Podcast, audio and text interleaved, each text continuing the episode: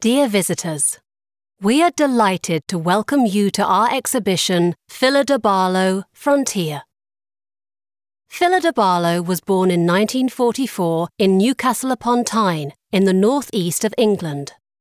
At the age of five, she moved with her family to London, where she has lived and worked ever since. As the great great granddaughter of the famous naturalist Charles Darwin, Barlow initially shared his fascination with animals, but subsequently dedicated herself completely to art. Until she retired to become Emerita Professor in 2009, Barlow earned her living mainly from teaching. Most recently, she was Professor of Fine Art at the Slade School of Fine Art in London. Many of her students number among the most famous British artists, including Rachel Whiteread, Tacita Dean, and Douglas Gordon. Barlow's work really began to attain significant international recognition in the past decade.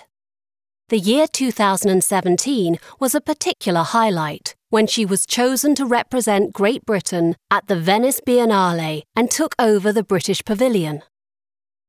This is the second time Phyllida Barlow's work has been seen in Haus der Kunst.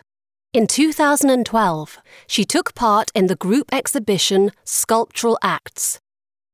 Now the extensive spaces of the museum's East Wing are opened up for a solo exhibition of Barlow's works from across her entire career. Haus der Kunst opens hereby a series of exhibitions dedicated to contemporary female voices.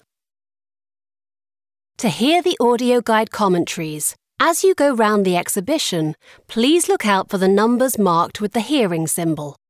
Enter this number into your handset and confirm your choice by pressing play. We hope you have a stimulating visit.